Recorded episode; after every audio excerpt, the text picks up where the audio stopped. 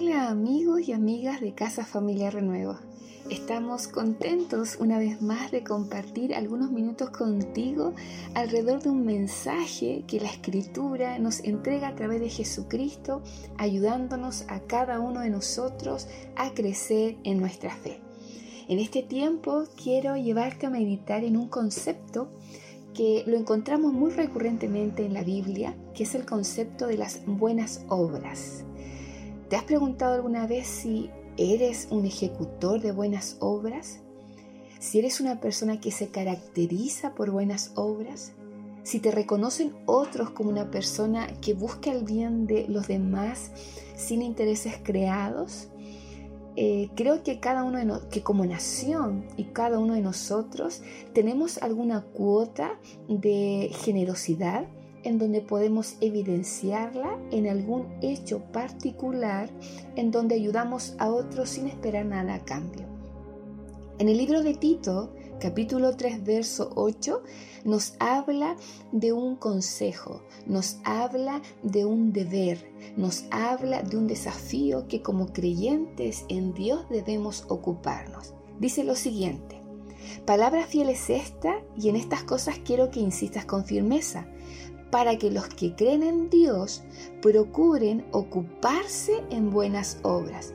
Estas cosas son buenas y útiles a los hombres. Y me detengo en este, en este insistir de procuren ocuparse en buenas obras. Como creyentes, nuestra vida tiene que evidenciar en hechos lo que creemos pasaba un problema en esta iglesia ahí de la isla de Creta, en donde habían hombres que hablaban de Dios, pero sus hechos, sus acciones lo negaban. Y por ende eran reprobados y no había ninguna buena obra en ellos.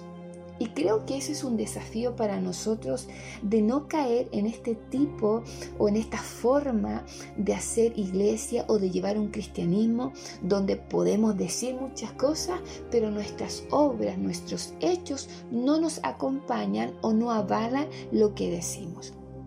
Si tú crees en Dios, así como yo creo en Dios, debemos juntos ocuparnos en hacer buenas obras.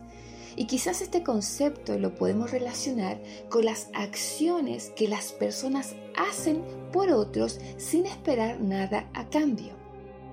La carta de Tito tenía como meta enseñar que los creyentes de aquel tiempo, sus buenas obras no solamente las enfocaran en lo que tenía relación con lo que era la iglesia, con lo que era la hermandad de aquel tiempo, sino que el autor también insta que las buenas obras tenían que evidenciar hacia su entorno más cercano, hacia su comunidad social, cultural, donde ellos vivían que debían también ejecutar buenas obras hacia ellos.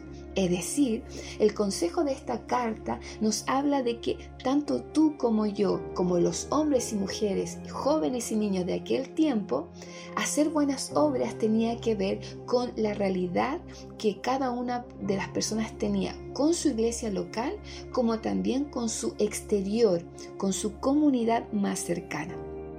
Las buenas obras es el amor en acción y es lo que nosotros podríamos llamar como bondad. Y creo que en más de alguna ocasión, tanto tú como tu amigo, tu familia y tú mismo, hemos podido hacer actos de bondad, actos donde hemos aplicado un amor desinteresado por el bienestar del otro.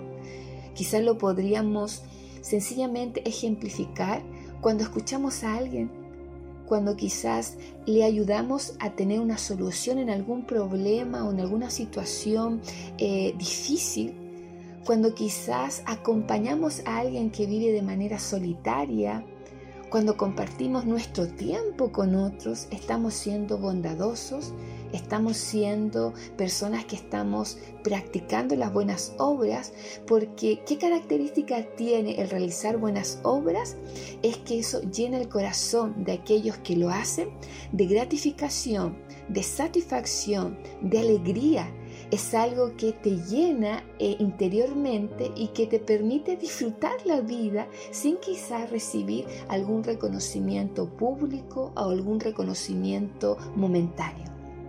Si miramos en la escritura, la iglesia en sus primeros tiempos, ahí en el libro de Hechos, muestra que muchos de los creyentes de aquel tiempo se ocuparon en buenas obras, vieron a los necesitados, vendían sus propiedades, trataban de vivir en comunidad, se sometían a las autoridades, procuraban la paz de la ciudad pero también podemos ver en el ejemplo de buenas obras en la persona de Cristo que Él cuando estuvo aquí en la tierra siempre hizo el bien a los demás.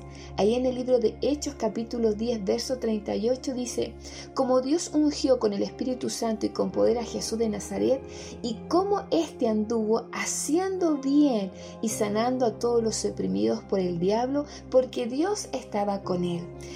Así como el Espíritu Santo estuvo en la persona de Cristo, hoy está en medio de tu vida y de mi vida y de todos aquellos que abren su corazón al amor y a la salvación de Cristo.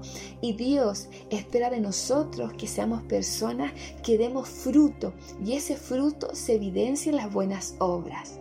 Para concluir, quiero llevarte a considerar lo que a Dios le agrada. Y en Hebreos capítulo 13, verso 16, y de hacer el bien y de la ayuda mutua, no os olvidéis, porque de tales sacrificios se agrada a Dios. Hacer el bien y la ayuda mutua no debe ser algo que nosotros hagamos o realicemos esporádicamente. Debe ser algo constante. Debemos ser intencionales al ayudar, quizás sin que otros nos lo pidan, pero si vemos la necesidad, debemos actuar. Porque Cristo vio la, necesidad que teníamos nosotros, vio la necesidad que tenía yo y Él hizo su buena obra en mi vida y la sigue haciendo para beneficiarme, para sanarme y para seguir guiando mis pasos. Querida familia y amigos, pensemos en lo que estamos haciendo y en qué estamos invirtiendo nuestro tiempo.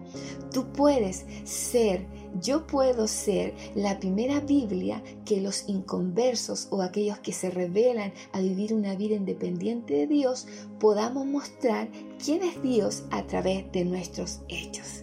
Que hoy sea una oportunidad para afectar a tu entorno positivamente con tus buenas obras que glorifican a Dios. Que tengas una excelente jornada. Gracias por conectar con nosotros y no olvides que seguimos juntos.